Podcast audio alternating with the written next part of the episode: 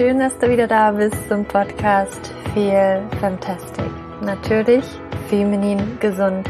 Der Podcast für alle Frauen, die ihr Leben und ihre Gesundheit in die eigene Hand nehmen wollen. Mein Name ist Julia und heute bin ich mal wieder nicht alleine, sondern ich habe einen ganz, ganz, ganz besonderen Gast im Podcast und zwar ist das die Laura.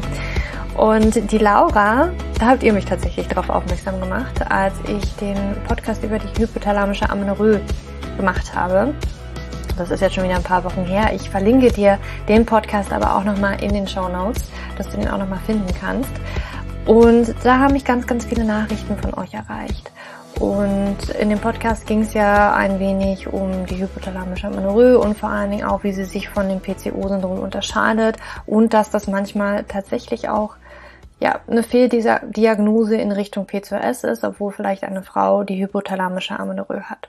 Und die Laura, die berichtet auf ihrem Instagram-Kanal auch darüber, wie sie die hypothalamische Amenorrhoe ja, besiegt hat, wie sie da rausgekommen ist aus dieser Spirale vom zu viel trainieren, zu wenig essen. Und deswegen habe ich die Laura in den Podcast eingeladen und wir unterhalten uns heute darüber wie sie es praktisch geschafft hat, was ihre Erfahrung war, was ihr dabei geholfen hat. Und ja, ich freue mich einfach, dass sie im Podcast war. Und bevor wir wirklich loslegen hier im Podcast oder mit dem Interview, wollte ich dir sagen, ich arbeite gerade ganz intensiv an einem Online-Kurs zur hypothalamischen Amenorrhoe. Und in diesem Kurs geht es nicht einfach nur darum, natürlich erfährst du auch, was du genau tun musst, damit deine Periode wiederkommt. Vielleicht hast du einen Kinderwunsch, den du dir erfüllen möchtest, in dem Sinne, dass deine Periode wiederkommt. Und natürlich lernst du genau, worauf es ankommt, was du machen musst. Sport, ja, nein, was für ein Sport. Ernährung, welche Ernährung? Ich meine, heutzutage ist ja alles total äh, confusing, total verwirrend. Wir wissen überhaupt nicht mehr, wo wir da überhaupt uns wenden sollen, ja, und das erfährst du alles, alles in diesem Online-Kurs, der demnächst veröffentlicht wird oder wo du demnächst teilnehmen kannst.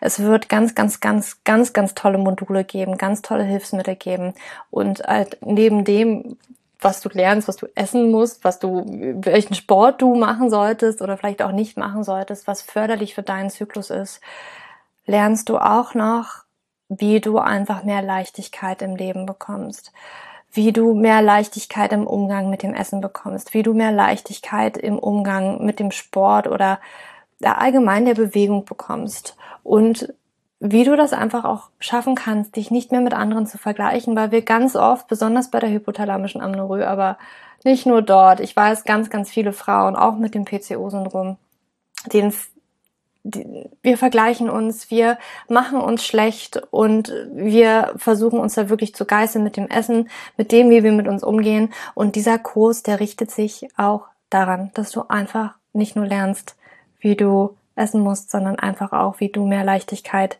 in dein Leben bringen kannst, wie du mehr Gelassenheit in dein Leben bringen kannst, wie du es schaffen kannst, dich einfach zu lösen, loszulassen. Und ich, ich, ich liebe diesen Kurs ich habe, ich brenne gerade so für diesen Kurs, weil ich genau diese Sachen auch alle kenne. ich kenne sie auch und ähm, all das bringe ich in den Kurs rein. Und es wird Live-Sessions geben, es wird Module geben, die du dir in deinem eigenen Tempo auch angucken kannst. Und ähm, ja, ich freue mich einfach darauf, wenn ich dir wirklich noch genaueres zu dem Kurs sagen kann. Aber du kannst dich jetzt schon in die Warteliste eintragen. Ähm, die findest du in den Show Notes. Und hol dir gerne auch tatsächlich den Selbsttest zur hypothalamischen Amenorrhoe. Wie wahrscheinlich ist es, dass du sie hast? Ähm, verlinke ich dir auch in den Show Notes. Und ja, jetzt aber erstmal viel Spaß mit dem Interview von Laura und mir. Laura, ich freue mich mega, dass du heute bei mir im Podcast bist und wir gemeinsam über die hypothalamische Amenorrhoe sprechen.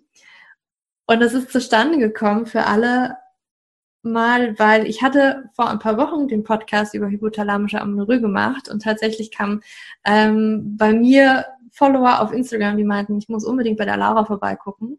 Und das habe ich hm. gemacht und habe die Laura sofort eingeladen.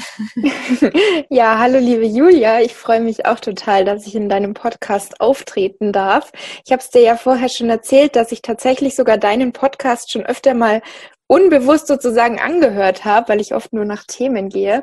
Und ich finde deine Themen auch super spannend, auch was du so auf Instagram thematisierst. Von daher freue ich mich da natürlich noch umso mehr, da Teil deines Podcasts sein zu dürfen. Cool. so kann es manchmal kommen, ja. Ja. Mich würde erstmal interessieren, was du heute zum Frühstück hattest. Okay, ähm, ich hatte einen Mug-Cake. das ist tatsächlich okay. so eines meiner Lieblingsmahlzeiten. Ne? Ähm, für manche, die jetzt vielleicht nicht wissen, was ein Mug-Cake ist, das ist eigentlich nur ein Mikrowellenkuchen. Und da kann man halt wirklich eigentlich die Zutaten reintun, die man möchte. Ursprünglich kommt er aus Amerika, wo er dann aus Zucker, Butter und Mehl besteht. und ich mache meinen Mug-Cake aber eben wirklich so, dass er mir viele Nährwerte, äh, viele Nährstoffe liefert, Ballaststoffe, ähm, reibt er auch oft noch Karotte rein und toppt das Ganze dann mit Beeren, Hanfsamen, also eine kleine Nährstoffbombe zum Frühstück. Und das geht eben ganz schnell innerhalb von ein paar Minuten, Mikrowelle oder Ofen. Und das frühstücke ich eigentlich mindestens einmal pro Woche. Cool, hört sich mega an. Gleich hier Food Inspo bekommen, okay. Ja. ja, was gab es bei dir zum Frühstück? Ich hatte, jetzt muss ich kurz überlegen, ah, ich hatte Buchweizenporridge heute. Ich habe mir ein Buchweizenporridge gemacht und ähm, ich war ganz happy. Ich habe hier in Norwegen bekommen Apfel, Apfel-Mango-Mus. Das ist oh. wirklich in Deutschland ist es wahrscheinlich das Normalste der Welt, dass man Apfelmus im Supermarkt bekommt. Mhm. Hier aber irgendwie nicht. Ähm, das, was mein Freund mir irgendwann mal präsentiert hat an Apfelmus, das war irgendwie wie Marmelade und total, also mit, ich mag es halt nicht, wenn Stückchen drin sind. Ja. Ähm, da war halt so ein Stückchen drin und dann halt wie Marmelade, also viel zu süß. Es ist halt Marmelade gewesen. Und seitdem habe ich es halt nicht gefunden. Und dann war ich hier aber mal in einem Health Food Store und der hatte gerade so ein, keine Ahnung, der hat das irgendwie bestellt gehabt und hatte dann da so ein paar Gläser und ich, mega geil, muss ich haben. Ähm, und habe das heute irgendwie drauf gemacht, weil ich es hatte. Für gewöhnlich habe ich irgendwie immer noch Obst oben drauf und ich fand es ja. halt aber mega geil, einfach nur meinen Apfelmus zu haben. Seltenheit. Einfach, ja, ich liebe das einfach. Ich habe früher auch so gerne Milchreis gegessen ähm, mit Apfelmus. Einfach warmer Milchreis, ja. kalter Apfelmus, das ist für mich so Kindheit, äh, irgendwie Kindheit, ja. Sehr schön. Mm, du hast ja auch ein Buch geschrieben. Genau. Über deine Geschichte. Magst du uns mal kurz mitnehmen? Ähm, was, wie bist du überhaupt dazu, also wie bist du da reingekommen? Das ist, ne, also hypothalamische Amenorrhoe, vielleicht nochmal für alle, da kommt die Periode ja nicht, ne? Mhm. Ähm, Erzähl, nimm uns doch mal kurz mit. Wie, wie hat es bei dir überhaupt angefangen? Ähm, und wie hast du, gut, da kommen wir wahrscheinlich später noch dazu, wie bist du denn da wieder rausgekommen? Erstmal, yeah. ja, wie, wie, wie, wie kam es dazu, dass dieses Buch entstanden ist? Vielleicht ist es, okay. bringt es vielleicht auf den Punkt, weil dann yeah. erzählst du ja deine Geschichte automatisch. Genau. Also ich versuche es mal in Kurzfassung. ähm, also ich habe halt angefangen zu trainieren vor jetzt schon ungefähr sechs Jahren und damals einfach nur angefangen, weil man halt irgendwie einen Sport machen wollte und sich so ein bisschen formen wollte. Und dann ist das aber halt immer mehr zu einer Leidenschaft geworden und gleichzeitig habe ich mich natürlich auch immer mehr mit dem Thema Ernährung auseinandergesetzt und bin da dann ähm, leider so nach einem Jahr schon in so ein Extrem gerutscht, was dann auch so zwei Jahre angehalten hat. Das heißt, ich war eigentlich wirklich täglich trainieren, habe total den Fokus auf Protein gelegt. Also damals habe ich natürlich auch erst angefangen, mich mit dieser Thematik zu beschäftigen, wusste noch nicht alles so, wie ich es jetzt heute weiß.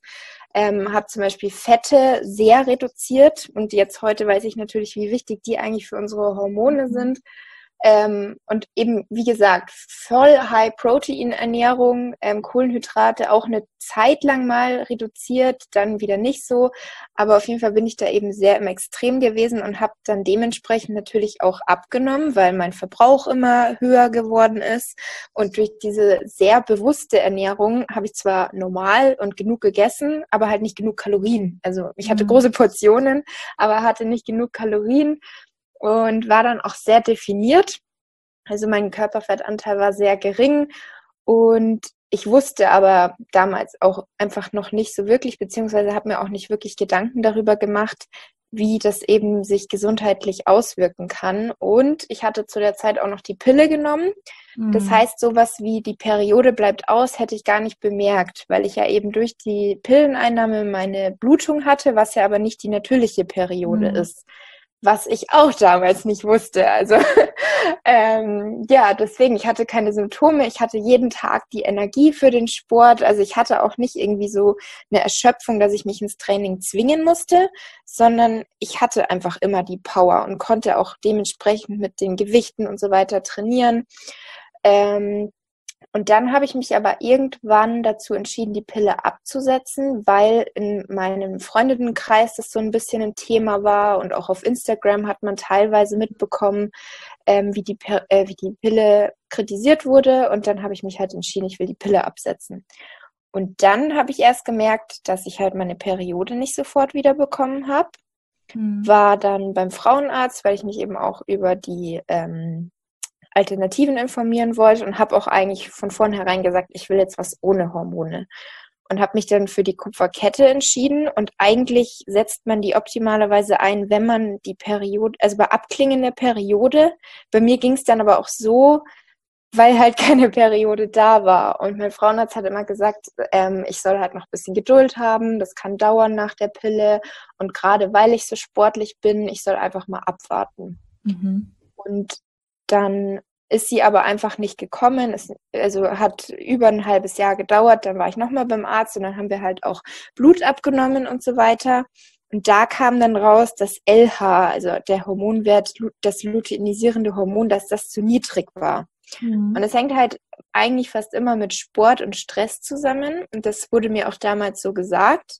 Aber ich habe das damals noch nicht so wirklich angenommen, nicht wirklich wahrgenommen. Also ich habe ähm, halt gewusst, okay, da stimmt was nicht mit meinem Hormonwert, aber was soll ich tun? Und habe dann noch viele weitere Untersuchungen gemacht und bei allen kam aber glücklicherweise nichts raus. Also dass jetzt irgendwie eine Krankheit oder so besteht, war nichts. Und habe dann halt nochmal abgewartet, letztendlich dann so eineinhalb Jahre ohne Periode, immer gewartet und Geduld gehabt, aber es ist nichts passiert. Und dann habe ich mich eben selber nochmal etwas mehr mit dem Thema auseinandergesetzt, weil ich mir halt so langsam doch dachte, okay, irgendwie muss da ja irgendwas sein. Und mein Freund, der studiert Medizin, der meinte eben auch, ich soll doch jetzt nochmal zum Arzt gehen und nochmal schauen, was da sein könnte. Und dann war halt wieder Blutwert LH erniedrigt.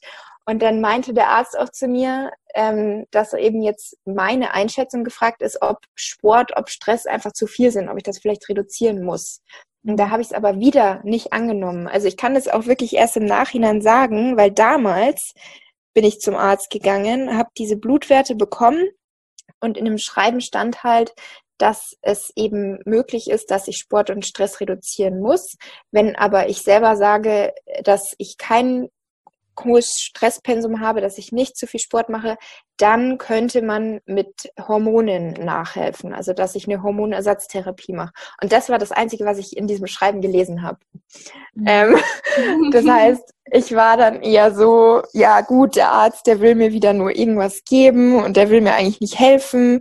Und jetzt kann ich eigentlich erst sagen, dass, dass ich eigentlich Glück hatte mit meinem Arzt und dass der mir eigentlich dreimal gesagt hat, dass es am Sport und am Stress liegen kann. Und mehr konnte er ja nicht machen. Er konnte ja nicht mit mir nach Hause fahren und schauen, wie oft gehe ich ins Fitnessstudio.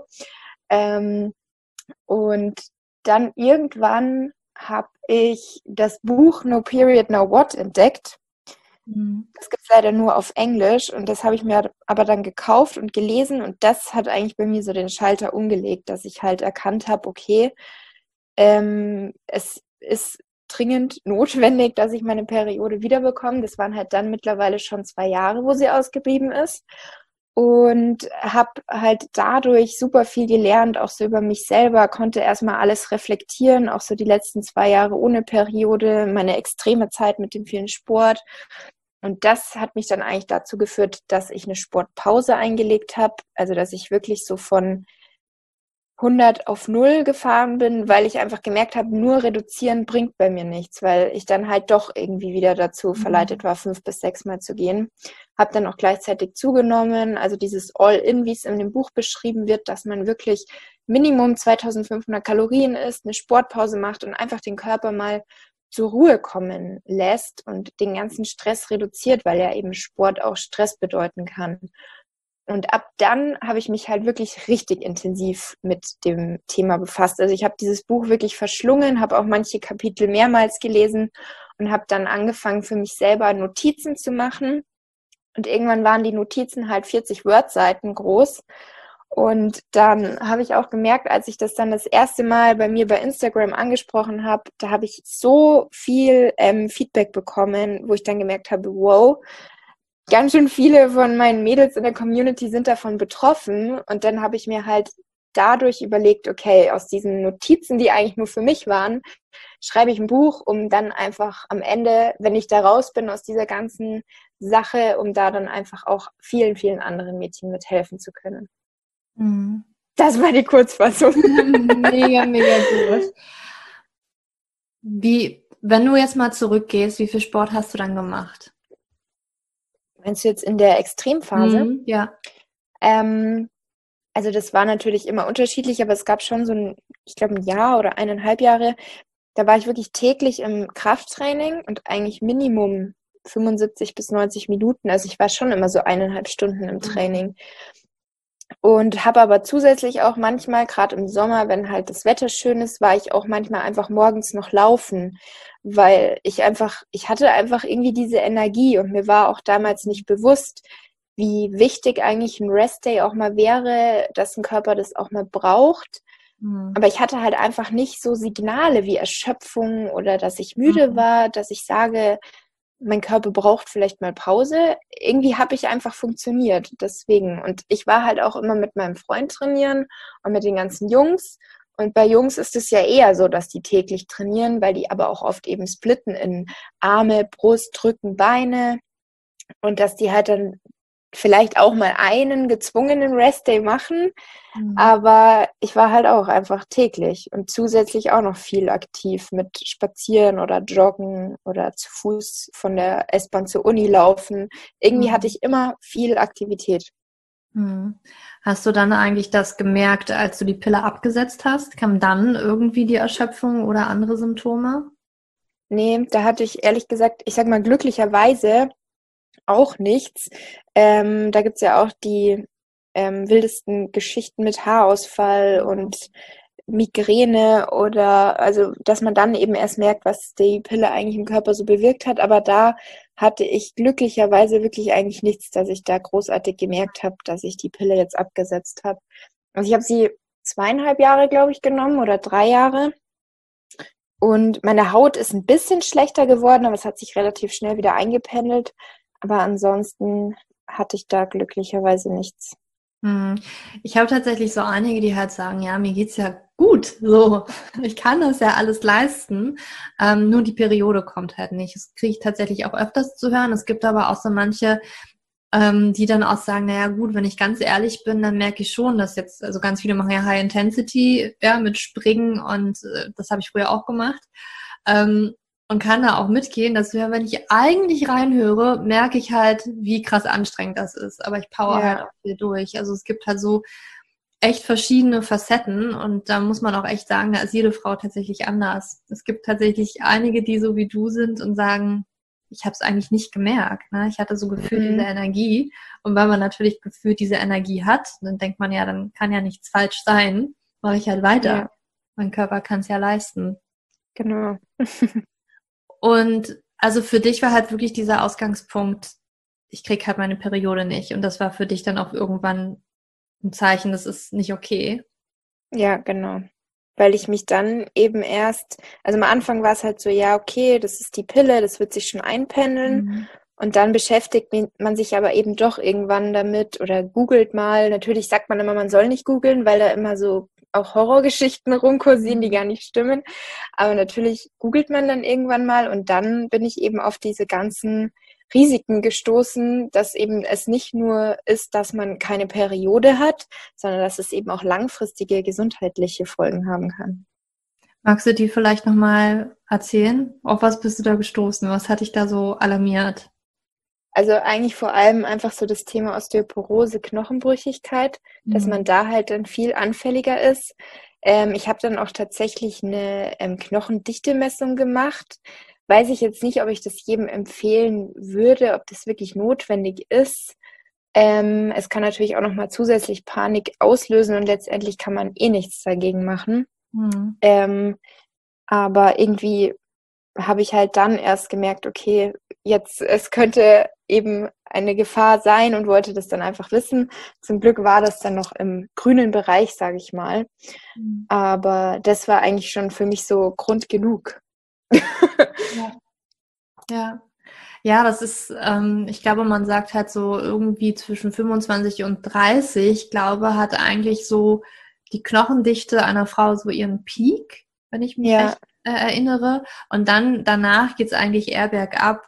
Und das ist eigentlich so die Zeit, wo wir natürlich diesen Peak auch erreichen wollen. Und das ist natürlich schwierig, wenn ganz viele Frauen auch die Periode nicht bekommen, weil da eventuell schon die Knochendichte abnimmt. Und das ist natürlich echt eine große Gefahr dann, ne? Vielleicht merkt man das heute noch nicht, aber später dann im Alter. Ja, genau. Heute merkt man nichts, aber dann später denkt man sich, okay, warum habe ich damals nicht ähm, meine Gesundheit ein bisschen mhm. mehr? Mhm.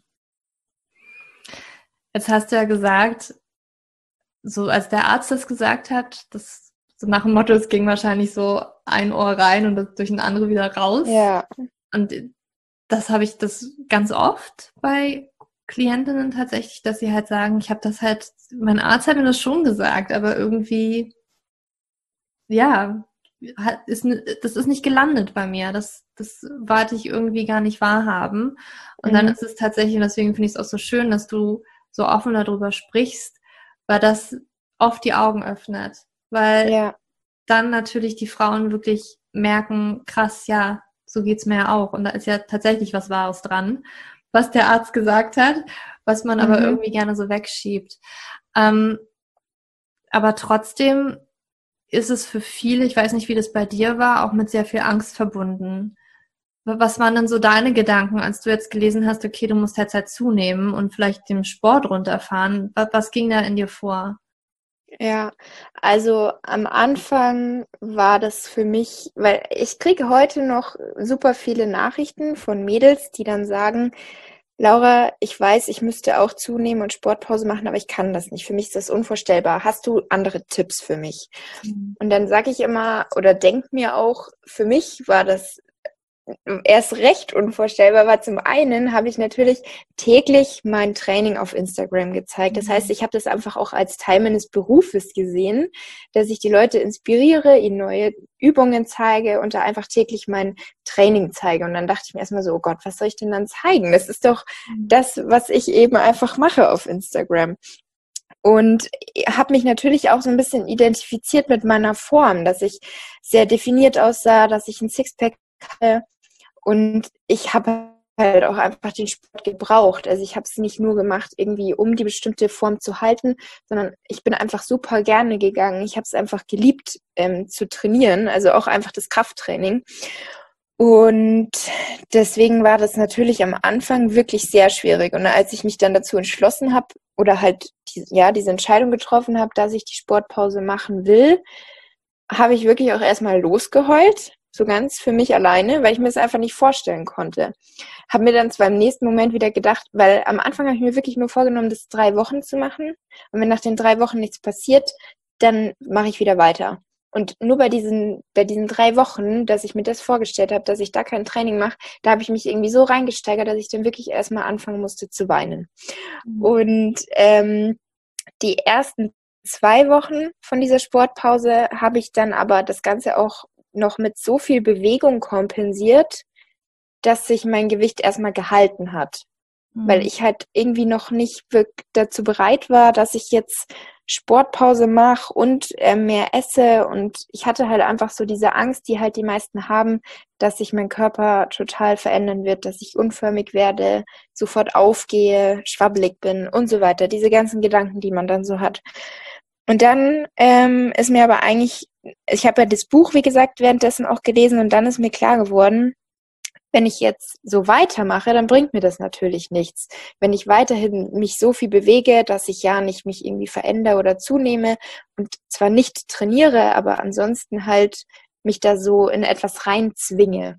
Mhm. Und dann habe ich eben auch die Kalorien erhöht ähm, bin, habe meine Fitnessuhr abgelegt, weil ich halt gemerkt habe, wie ich zwanghaft Schritte gesammelt habe, mhm. um halt möglichst auf, keine Ahnung, 15 oder 20.000 Schritte am Tag zu kommen. Und das ist ja jetzt nichts, was man mal eben so normal erreicht. Also ich finde schon 10.000 teilweise schwierig, wenn man nicht bewusst darauf achtet und alles zu Fuß erledigt.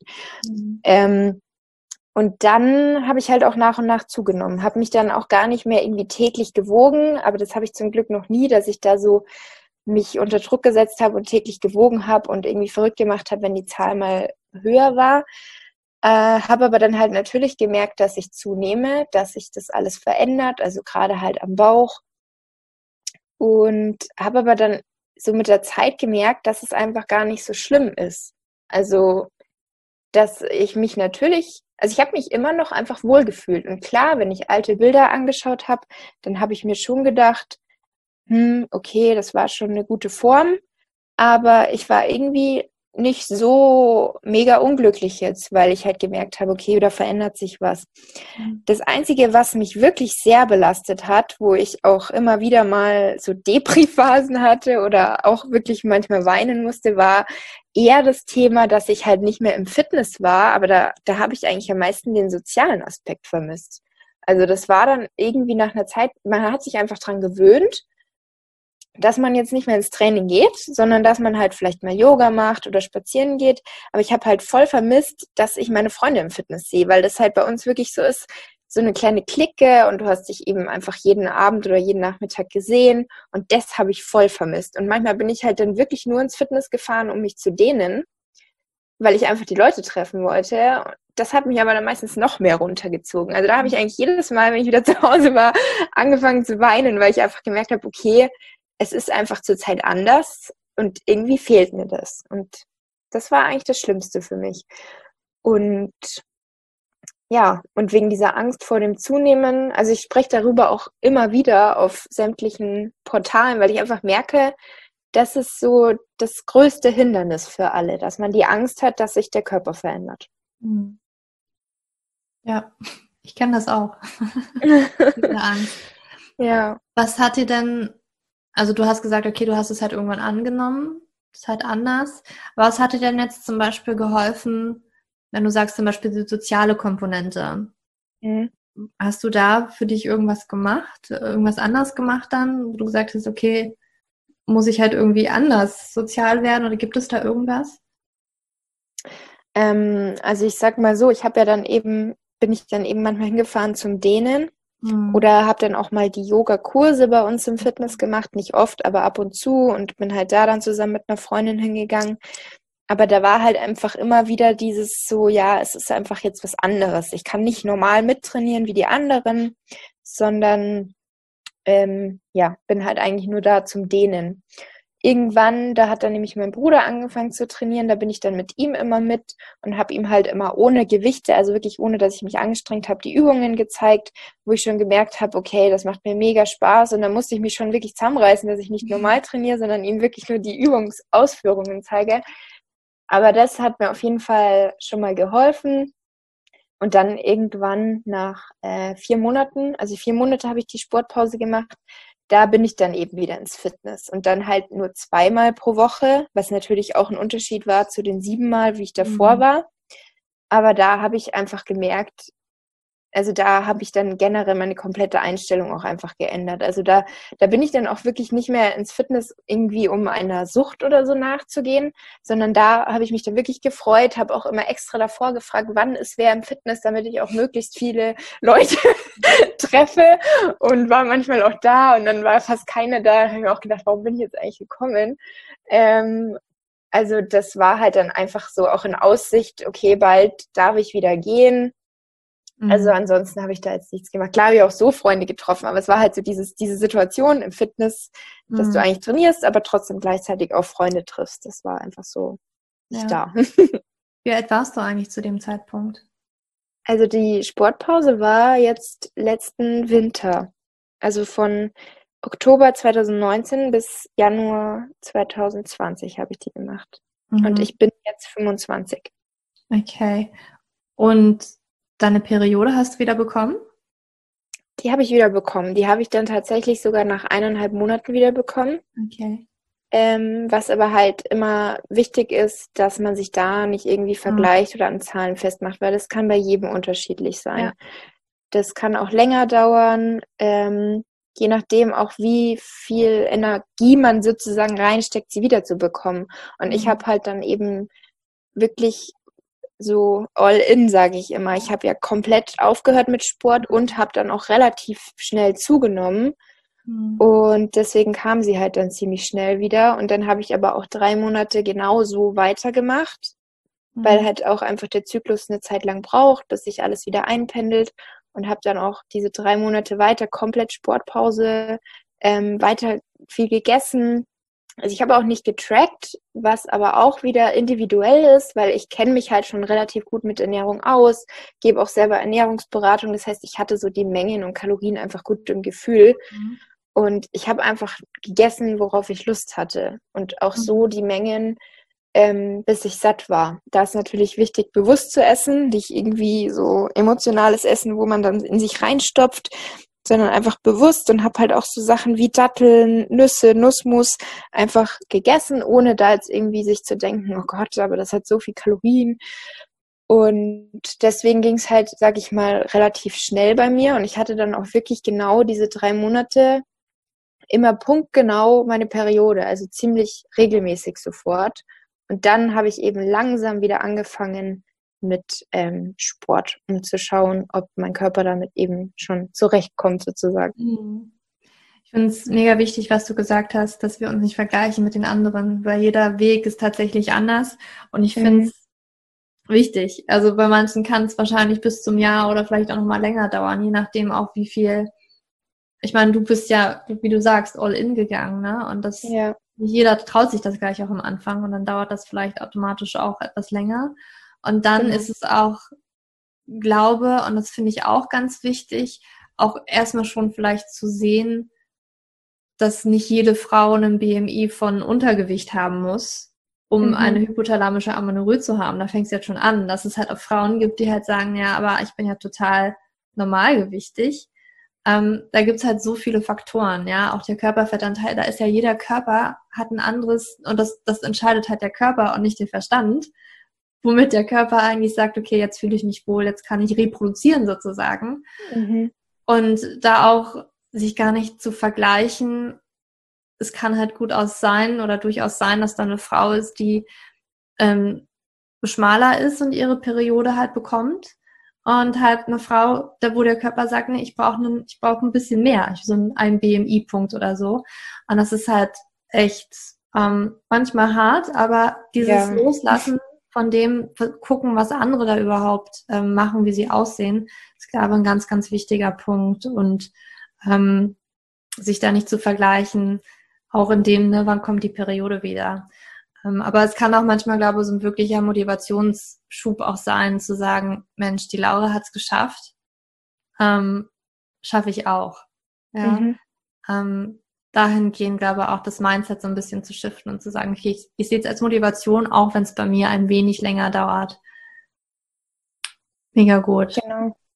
Ähm, also würdest du oder würdest du sagen, war da noch eine andere Hürde für dich in, in deinem Heilungsprozess? Gibt es etwas, also du bist ja ziemlich schnell all in gegangen oder gab es da noch etwas, ähm, was noch mega schwierig war für dich umzusetzen oder da wirklich dran zu bleiben? Also für mich waren eigentlich, wie gesagt, die zwei größten.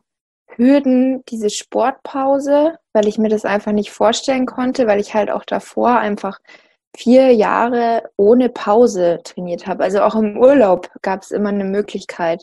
Wenn mein Freund halt auch trainiert und dann war das halt immer so, auch im Urlaub gehst du halt dann ins Fitnessstudio, aber auch da war das kein Zwang, sondern einfach, wir haben es einfach gern gemacht. Und gerade im Urlaub mal so fremde Fitnessstudios besuchen war halt auch einfach immer cool. Das mhm. heißt, ich hatte eigentlich nie eine Pause und auch durch Krankheit, glücklicherweise sage ich mal, nie eine längere Pause, vielleicht ein paar Tage mal, wenn man erkältet war.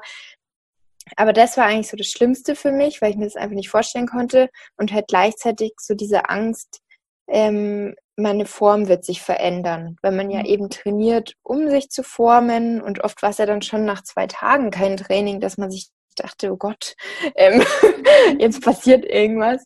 Und das war halt dann einfach eine längere Zeit. Und irgendwann war es halt dann auch nicht mehr diese drei Wochen, sondern dann ist mir halt klar geworden, ich muss die Pause länger machen. Mhm. Und da wusste ich dann halt nicht, wie lange muss ich sie machen. Mhm. Und dass ich dann vier Monate keinen Sport mache, also das hätte ich vor einem Jahr nie, nie, nie mhm. gesagt, dass ich das mal mache. Ja, krass. Und wie ist dein Umfeld damit umgegangen? Also man hat ja auch eine Identität, ne, die man sich ja, ja dann so selber auch gegeben hat. Ne? Genau. Ne? Ich bin jetzt halt die, äh, die Sport macht und, und, du hast es ja auch noch auf Social Media sozusagen präsent gegeben. Und du hast es auch so ein bisschen angedeutet, dass da auch die Angst drin war, na, was denken vielleicht die anderen jetzt von mir? Mhm. Aber jetzt mal, okay, diese Angst war da, aber wie ist dein Umfeld eigentlich damit umgegangen? Also letztendlich eigentlich nur positiv, sage mhm. ich mal.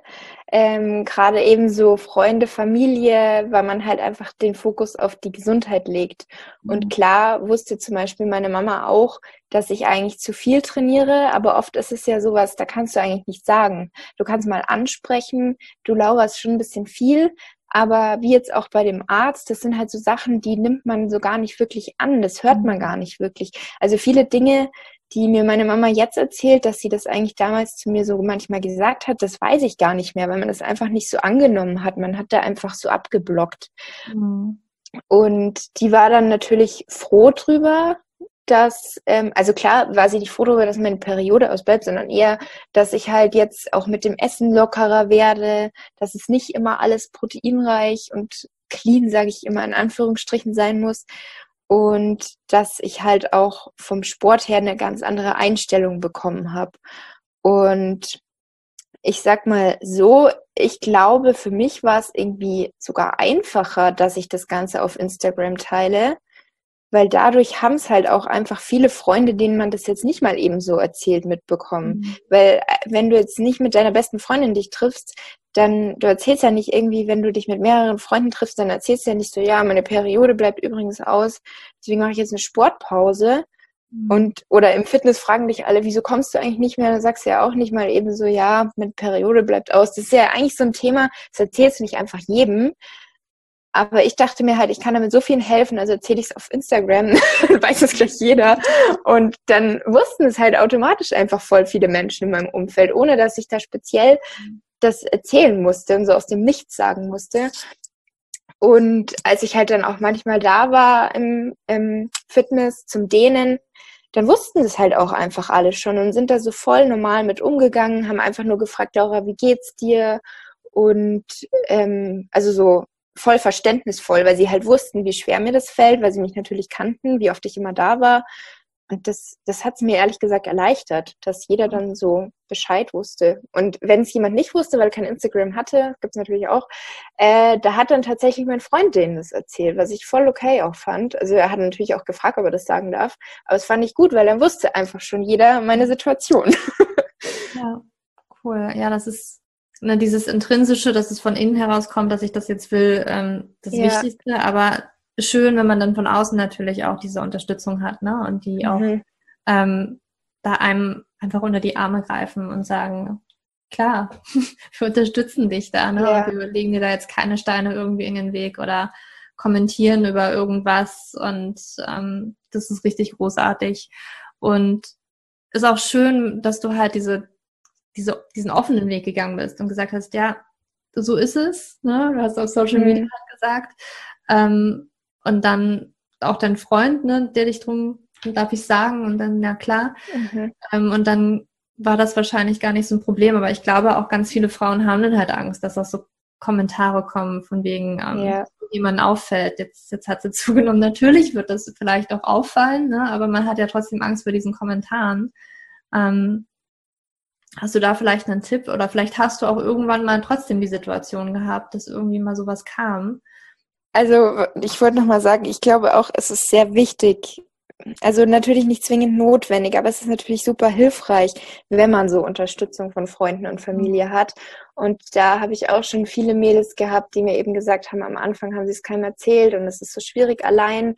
Und sobald sie es dann aber irgendwie erzählt haben, ähm, haben sie eigentlich meistens die Unterstützung bekommen und gemerkt, dass das einfach nur gut tut.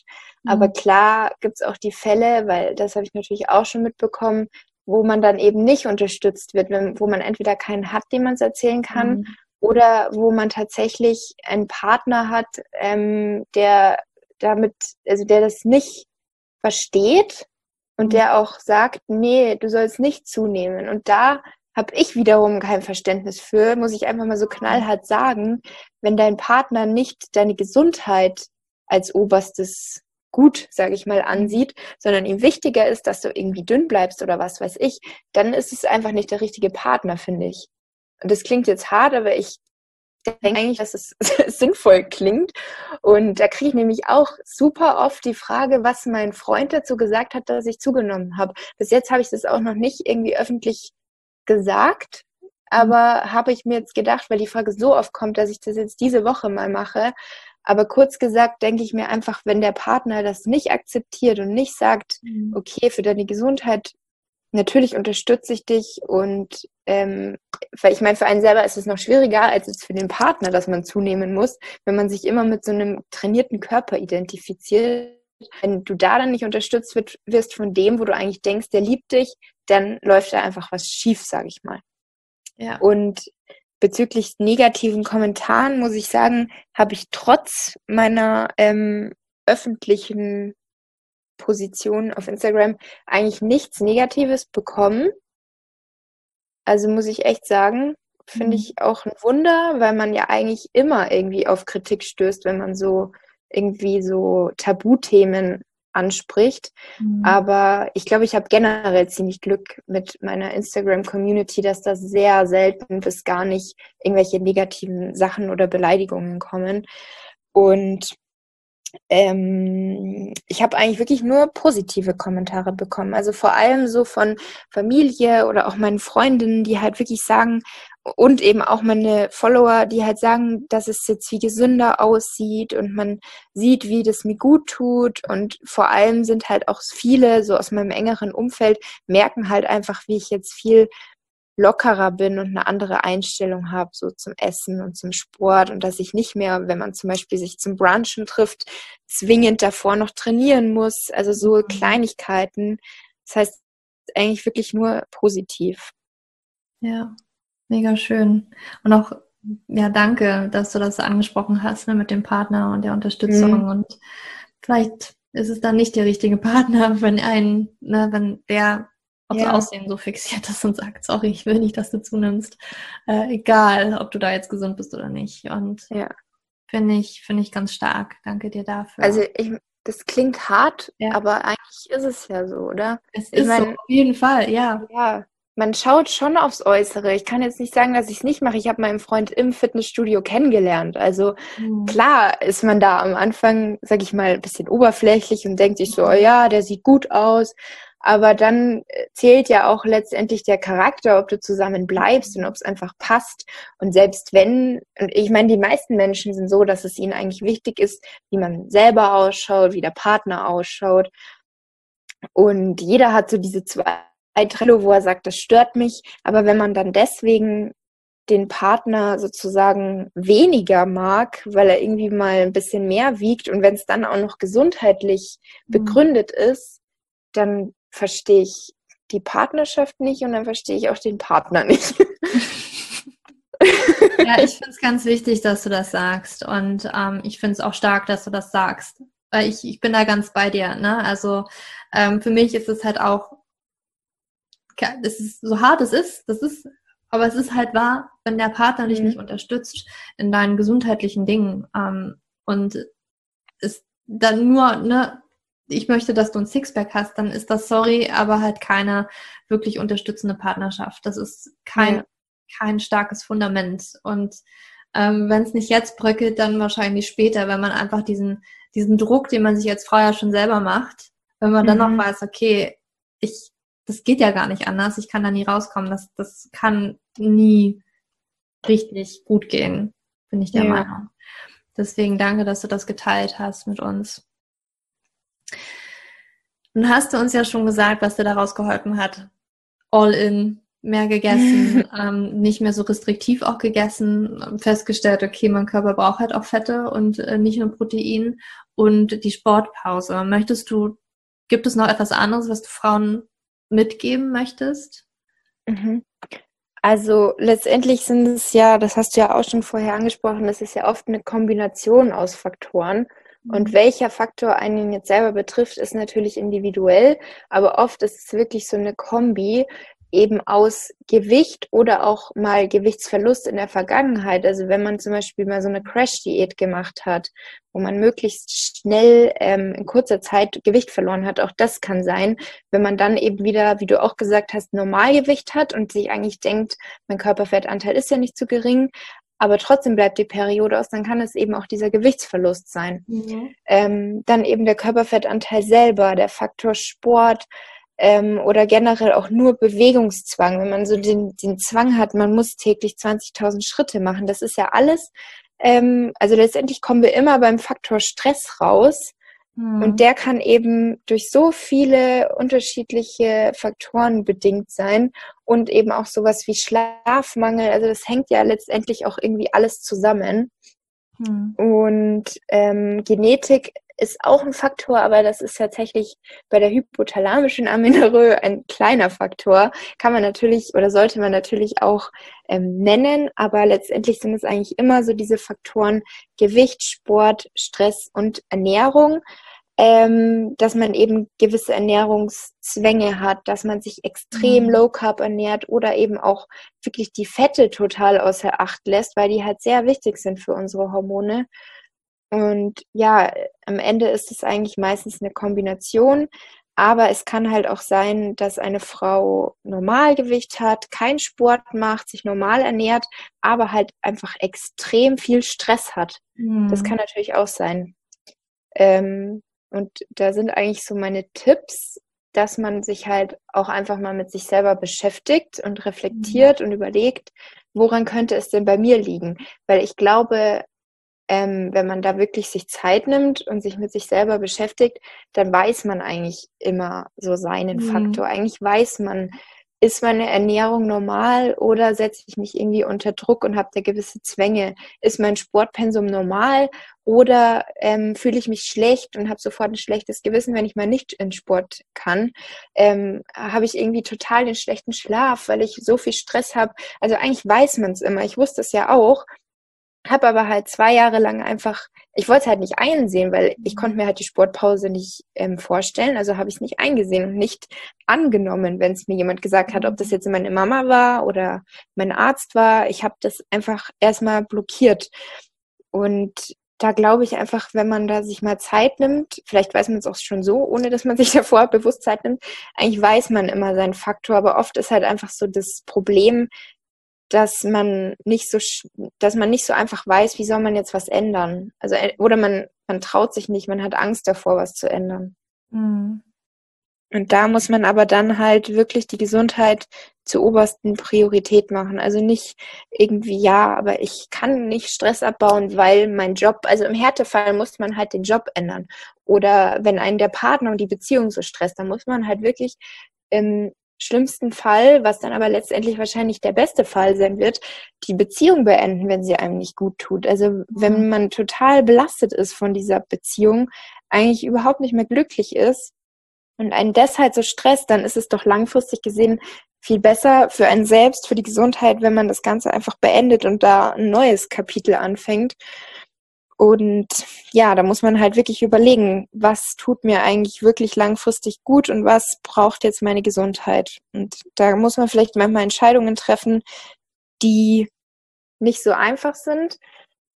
Es sind jetzt natürlich, es ist jetzt natürlich der Extremfall, was ich gesagt habe. Es kann auch sein, dass man einfach nur ein bisschen mehr essen muss.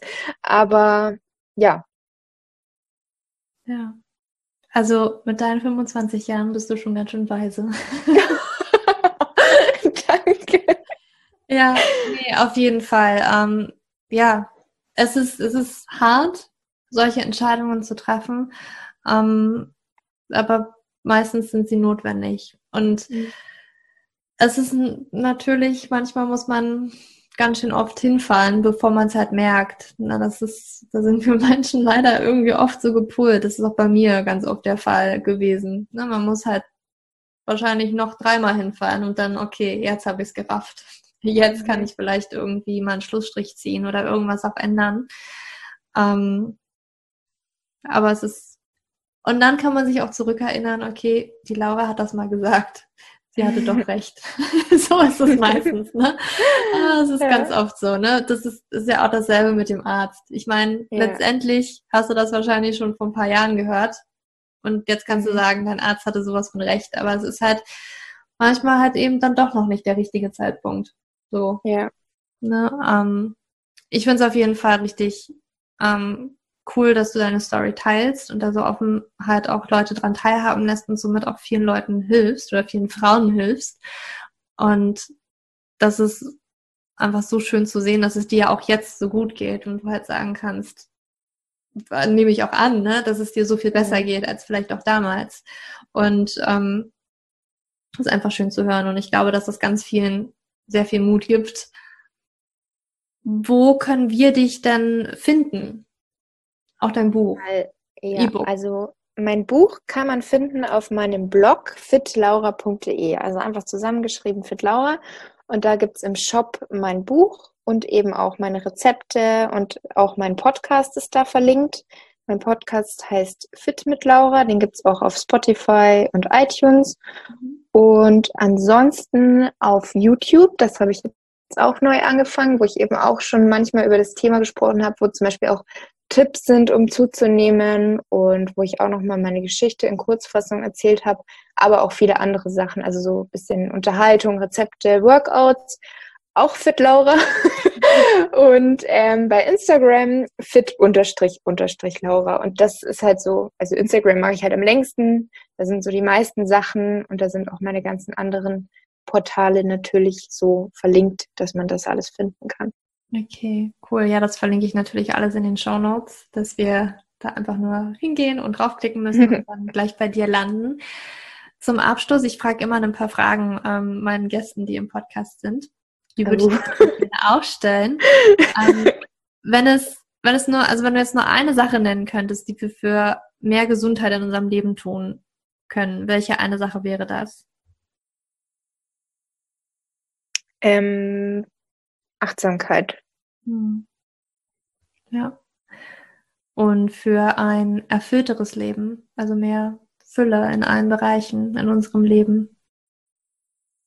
Ähm,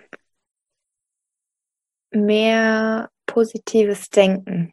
Hm, ja, sehr schön.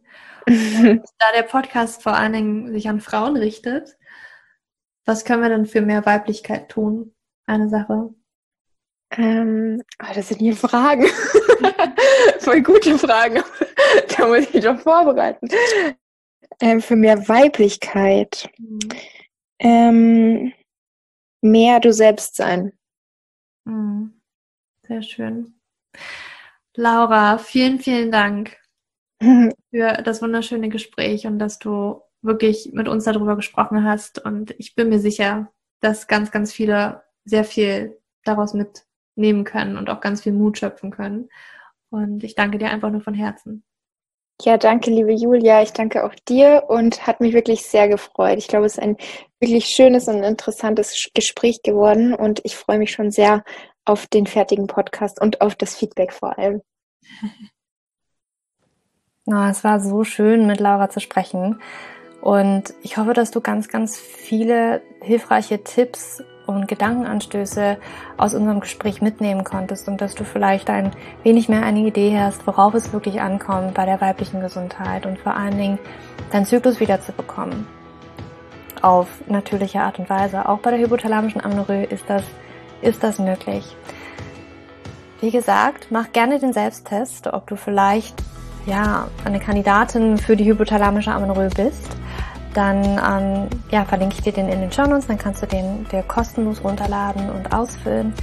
Vergiss auch nicht, dich in die Warteliste einzutragen für den Online-Kurs über die hypothalamische Amenorrhoe. Recover wird ja übrigens heißen, das habe ich am Anfang nicht gesagt. Und das wird wirklich ein so wundervoller Kurs mit so vielen wundervollen Frauen, mit denen du dich auch austauschen kannst, wo du Halt findest, wo du Unterstützung findest in dem Prozess, deine Periode wieder zu bekommen und einfach deine Gesundheit in die eigene Hand zu nehmen.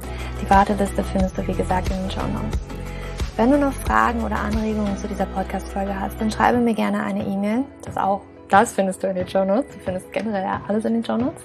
Und ja, ich würde mich wahnsinnig freuen, wenn dir diese Podcast-Folge gefallen hat, wenn du mir eine 5-Sterne-Bewertung auf iTunes hinterlässt. Und ja, ich finde es immer wunderschön, eure Bewertungen zu lesen und das hilft mir natürlich auch weiter und das hilft so vielen anderen Frauen auch weiter, weil dann dieser Podcast auch viel mehr Frauen erreichen kann, die das unbedingt alles hören müssen, was wir in diesem Podcast besprochen haben, was ich in anderen Podcasts mit anderen Gästen, aber auch alleine bespreche. Das ist so unglaublich wichtig, dass das an die Frau kommt, weil wir das sonst einfach nirgendwo so wirklich lernen oder beigebracht bekommen. Und das ist so wichtig für die Gesundheit. Und wir Frauen müssen da zusammenhalten und wir müssen unsere Gesundheit wirklich in die eigene Hand nehmen. Und jetzt wünsche ich dir aber noch einen wunderschönen Tag oder Abend, wann auch immer du diese Podcast-Folge hörst. Für dich umarmt, deine Julia.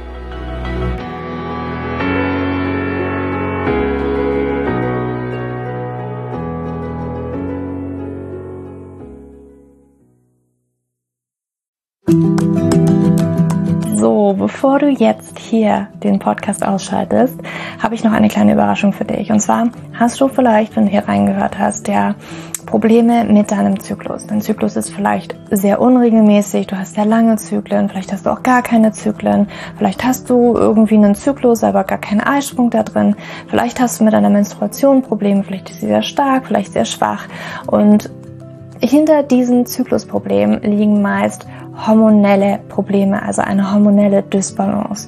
Und ich habe herausgefunden, dass es meist vier Haupthormondysbalancen gibt. PCOS, hypothalamische Amenorrhoe, Schilddrüsenunterfunktion oder Nebennierenschwäche, die hinter diesem Zyklusproblem, hinter deinem Zyklusproblem stecken könnten. Und ich habe einen Online-Test entwickelt, der ist komplett kostenlos, der kostet dich 0 Euro, den du einmal für dich ausfüllen kannst online und dann eben ganz bequem in dein E-Mail-Postfach die Hormonstörung oder die Hormondysbalance das Ergebnis bekommst, was auf dich wahrscheinlich eher zutrifft, um dich eben in diese richtige Richtung zu stupsen. Denn es ist so wichtig, dass wir wissen, was liegt denn eigentlich hinter meinem Zyklus Dysbalancen? Warum bleibt meine Periode aus? Die Ursachen können so unterschiedlich sein, aber je nachdem, was wirklich die Ursache ist, dürfen wir auch immer ein bisschen anders daran gehen. Ja, das heißt, wenn ich PCOS habe, dann äh, bringt mir nicht so viel, wenn ich hypothalamische Amenorrhoe Dinge tue, ja, oder wenn ich eine hypothalamische Amenorrhoe Dinge tue, können die Dinge, die ich bei P2S immer lese, die ich machen sollte, einfach meine Zyklusstörung, ja, oder den Zyklus einfach noch mehr in diesen nicht funktionalen Bereich drücken, ja, weil das einfach nicht die richtige Herangehensweise ist. Und deswegen habe ich diesen Zyklustest entwickelt, damit du für dich wirklich mal in die richtige Richtung gestupst wirst und da wirklich nochmal intensiver reingehen kannst und dass du endlich mal ähm, ein besseres Gefühl dafür hast, worum geht's ja eigentlich bei mir. Ja, warum, worum geht's hier eigentlich? Warum ist mein Zyklus vielleicht nicht gerade so rund? Und ja, das findest du auf meiner Website juliaschulz.net slash Zyklus-Test oder du gehst einfach auf die Startseite meiner Website, ähm, da einfach auf den Hormontest klicken. Und wie gesagt, der kostet dich wirklich 0 Euro. Du kriegst das Ergebnis ganz easy peasy in dein Mailpostfach. Und das ist einfach ein gratis Angebot von mir für dich, damit du einfach ein bisschen besser in die richtige Richtung gelenkt werden kannst, weil ich weiß ganz persönlich, wie es ist, wenn man alles Mögliche versucht, aber eben nicht die richtigen Dinge und man einfach nirgendwo ankommt und landet und der Zyklus einfach nicht besser wird, sondern irgendwie gefühlt immer nur schlimmer. Deswegen schau da rein, juliaschulz.net slash Zyklus-Test und ähm, ich schreibe es dir auch nochmal in die Show Notes und ich freue mich, wenn du da einmal vorbeischaust und für dich diesen Test ja, einfach mal machst und für dich ein bisschen mehr in die richtige Richtung gestupst wirst.